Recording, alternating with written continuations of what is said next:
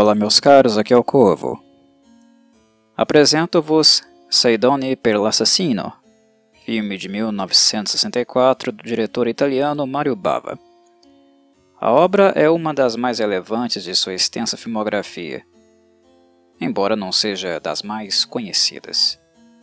Mas o filme em si talvez seja um dos mais importantes do diretor do ponto de vista histórico. Vários historiadores apontam que este foi a gênese do gênero mais longevo do cinema italiano, o giallo. Embora tal afirmação seja controversa e passível de discussão, difícil negar que esta película, sem dúvida, foi aquela que condensou todos os elementos que caracterizam um diálogo, aqui retratados no formato de longa cinematográfico.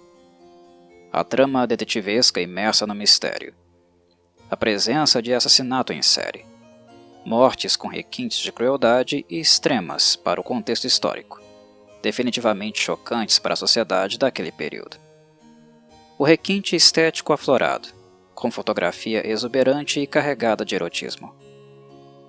Estas são apenas algumas características que reunidas dão origem ao que costumamos identificar como diálogo no cinema italiano.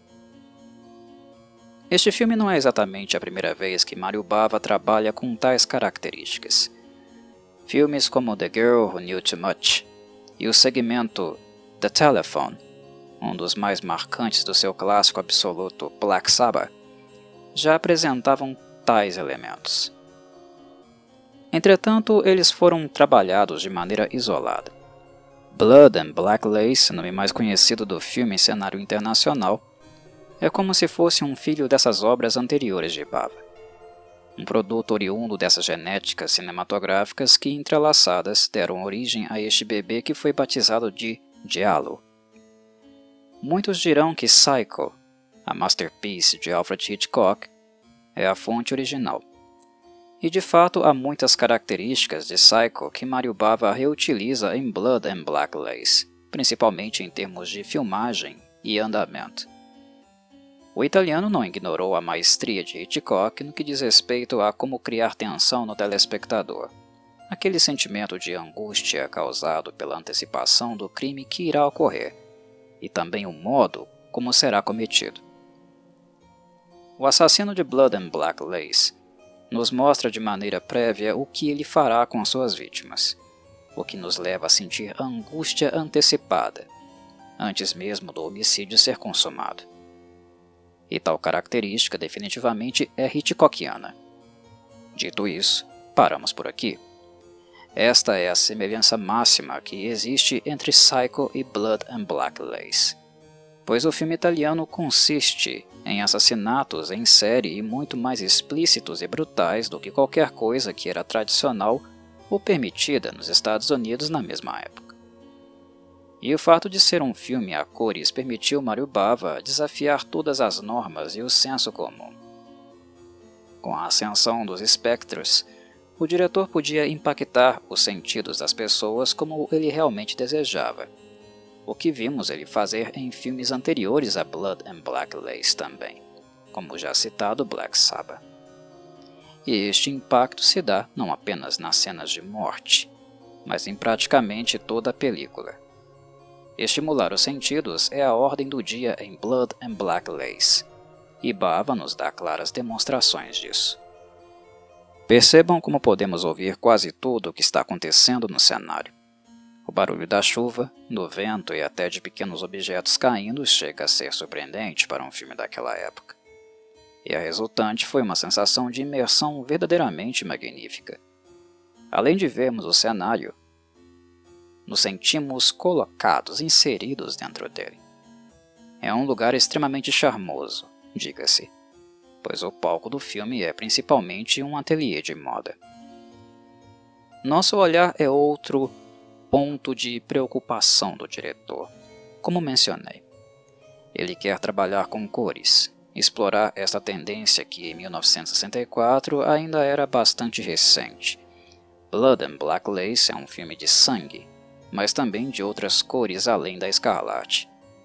Um filme de manequins, vestidos e modelos que são verdadeiras beldades, mulheres muito bonitas.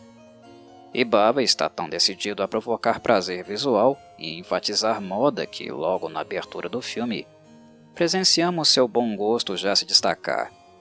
O elenco é introduzido já nos créditos iniciais, representado esteticamente como se fossem os demais manequins que povoam o layout e o recinto escurecido do cenário. É muito lindo. Aquilo que mais me dá prazer em alguns filmes do Mario Bava é o fato dele nos ensinar que aquilo que não vemos é tão importante quanto aquilo que explicitamente presenciamos. Os filmes dele têm a intenção de ser explícitos, mas o que os colocava à frente de vários concorrentes dentro do gênero era o fato de reservar espaço considerável para nossa imaginação frutificar.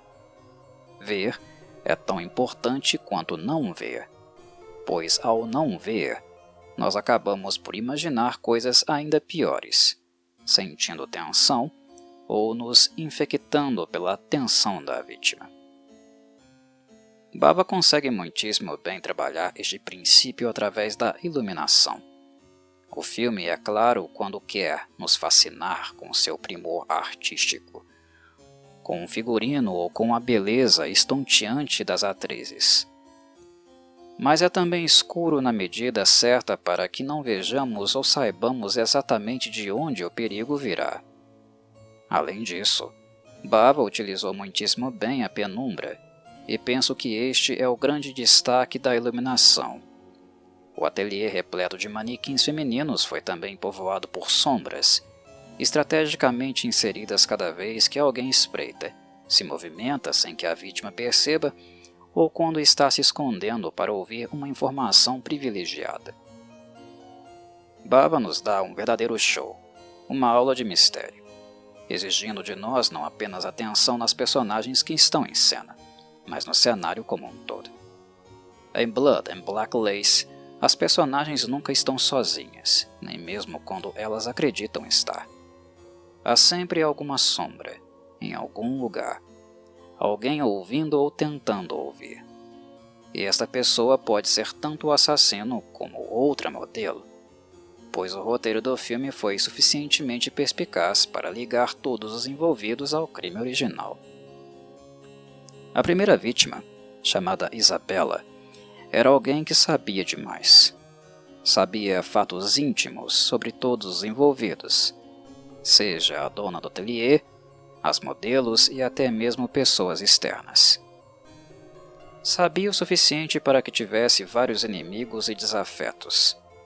Quase todas as personagens teriam motivos para desejar a morte de Isabela ou sua ruína, e Mario Bava passa a revelar tal motivação após o assassinato da mesma.